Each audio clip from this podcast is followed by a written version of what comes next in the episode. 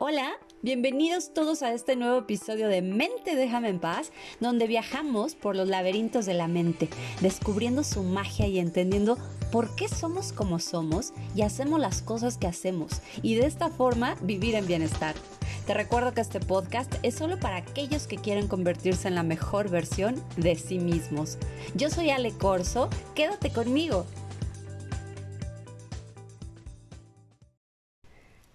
¿Alimentas a tu cuerpo o a tus emociones?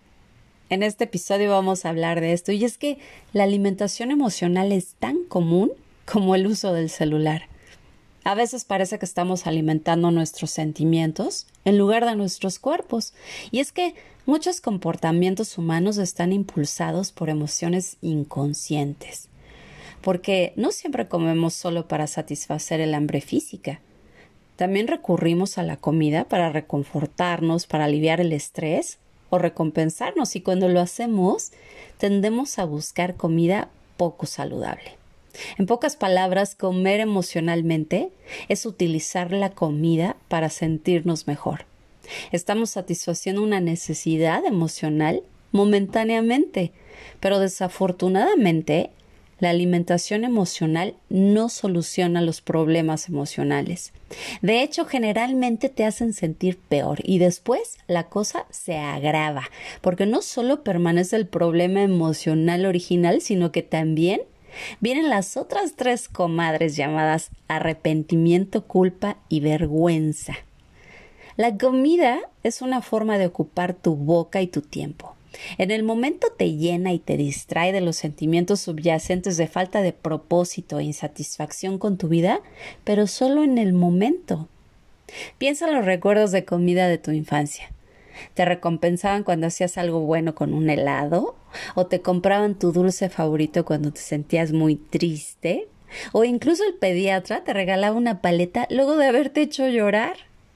¿Te llevaron a comer pizza cuando te sacaste una buena calificación? Bueno, pues estos hábitos a menudo pueden trasladarse a la edad adulta. O también puede ser que tu alimentación esté impulsada por la nostalgia, por los recuerdos de navidades o comidas en familia, o las recetas únicas de la abuela, o las galletas que hacías con tu mamá. ¿Qué tal el betún que le quitabas a las aspas de la batidora lengüetazos? Bueno, un bebito se calma al tener un estímulo en la boca. Por eso las mamás recurren al famoso chupón o chupete, como le llaman en otros países. También las influencias sociales son un peligro, porque reunirse con otras personas para comer, pues es una excelente manera de aliviar el estrés, pero también puede llevar a comer en exceso, porque es fácil darse un exceso simplemente porque la comida está ahí, o porque todos los demás están comiendo, o porque piensas, bueno, pues ya estoy aquí. Algo que me impresiona es ver la cantidad de comida que se sirven, sobre todo los hombres, en los buffets.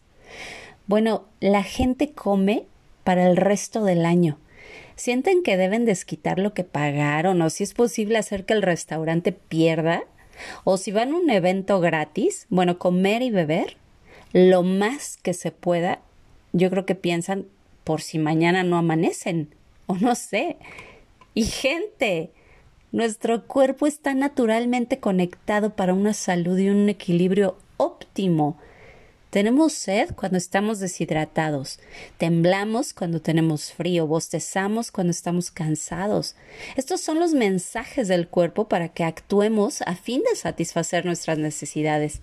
Y de la misma forma, cuando perdemos la tranquilidad, nuestro cuerpo nos dirige con una acción para corregirlo. Podría provocar, por ejemplo, un antojo insoportable de chocolate, que en realidad es una forma de decir que necesitas corregir tu estado mental emocional, que sentirte solo, ansioso o inseguro.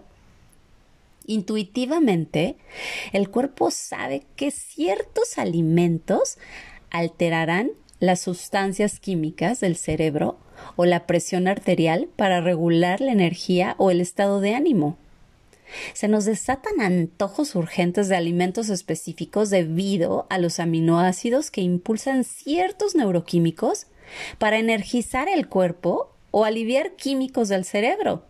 Si tomamos el ejemplo de alguien que experimenta tristeza o se siente solo o temeroso, pueden comenzar a desear el famoso bote de helado. Porque esto no solo se ve en las películas. El bote de helado en la vida real es muy real. El helado tiene un efecto calmante por su grasa. El helado contiene triptófano, que es un aminoácido que ayuda al aumento de los niveles de serotonina. O cuando estás muy estresado, pues el cuerpo produce niveles altos de cortisol y este desencadena antojos por cosas saladas o fritas o dulces, porque son como una explosión de energía en el momento. En el mejor de los casos, nuestra relación con la comida pues es complicada, pero si eres consciente, puedes usarla como clave para comprender tus emociones como tus estados mentales. Es muy esclarecedor observar tus hábitos alimenticios y deseos y volverte más consciente. Hacer un alto antes de comer solo por comer, preguntando ¿por qué quiero esto? ¿Qué me va a dar realmente? ¿Qué necesidad siento en este momento?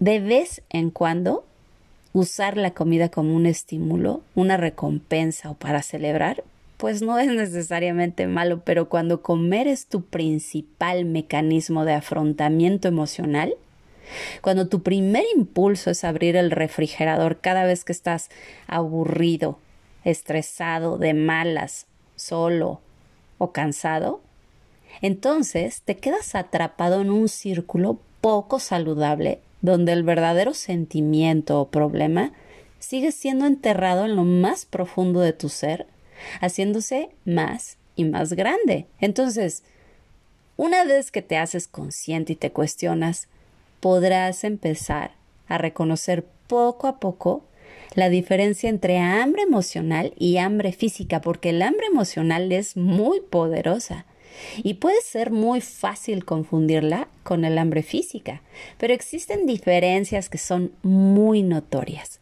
Por ejemplo, el hambre emocional aparece de repente y el hambre física pues aparece gradualmente. El hambre emocional se siente como que necesita ser satisfecha ya. Y el hambre física puede esperar. El hambre emocional desea alimentos reconfortantes muy específicos y el hambre física está abierta a opciones.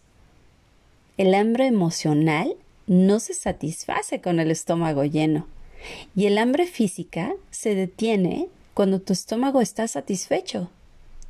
Entonces, si tu peso se ha convertido en un problema, si sientes que subes de peso con respirar, si te la pasas a dieta y tienes rebotes horribles, o si ya tienes problemas de salud por tu peso, entonces tal vez es momento de cuestionarte, ¿no lo crees?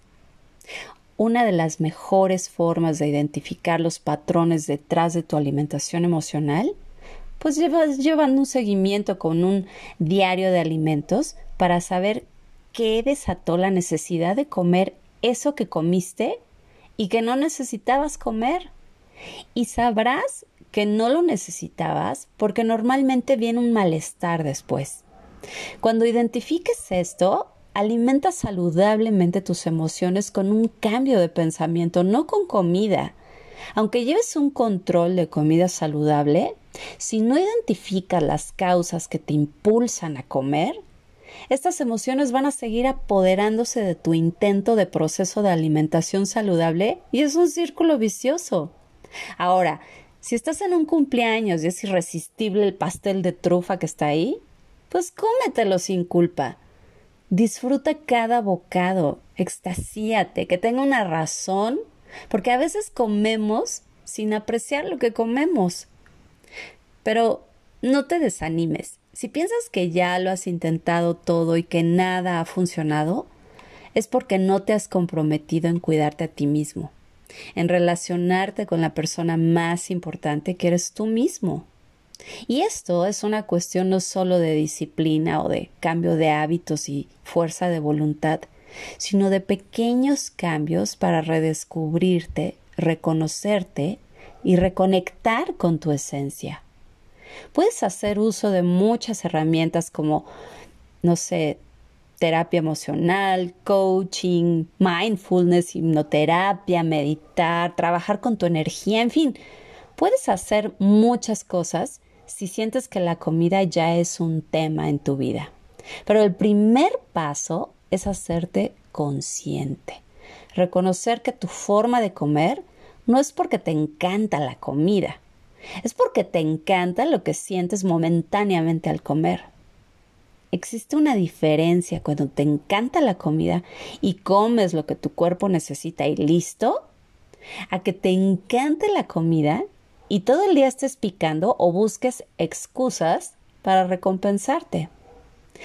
El solo hecho de hacerte consciente va a hacer que esta costumbre disminuya poco a poco.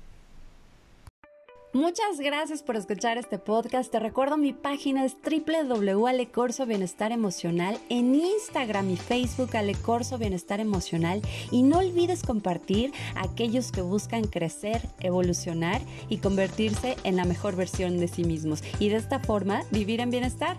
Yo soy Ale Corso y esto fue Mente déjame en paz, el arte de vivir con la mente en paz. Hasta la próxima.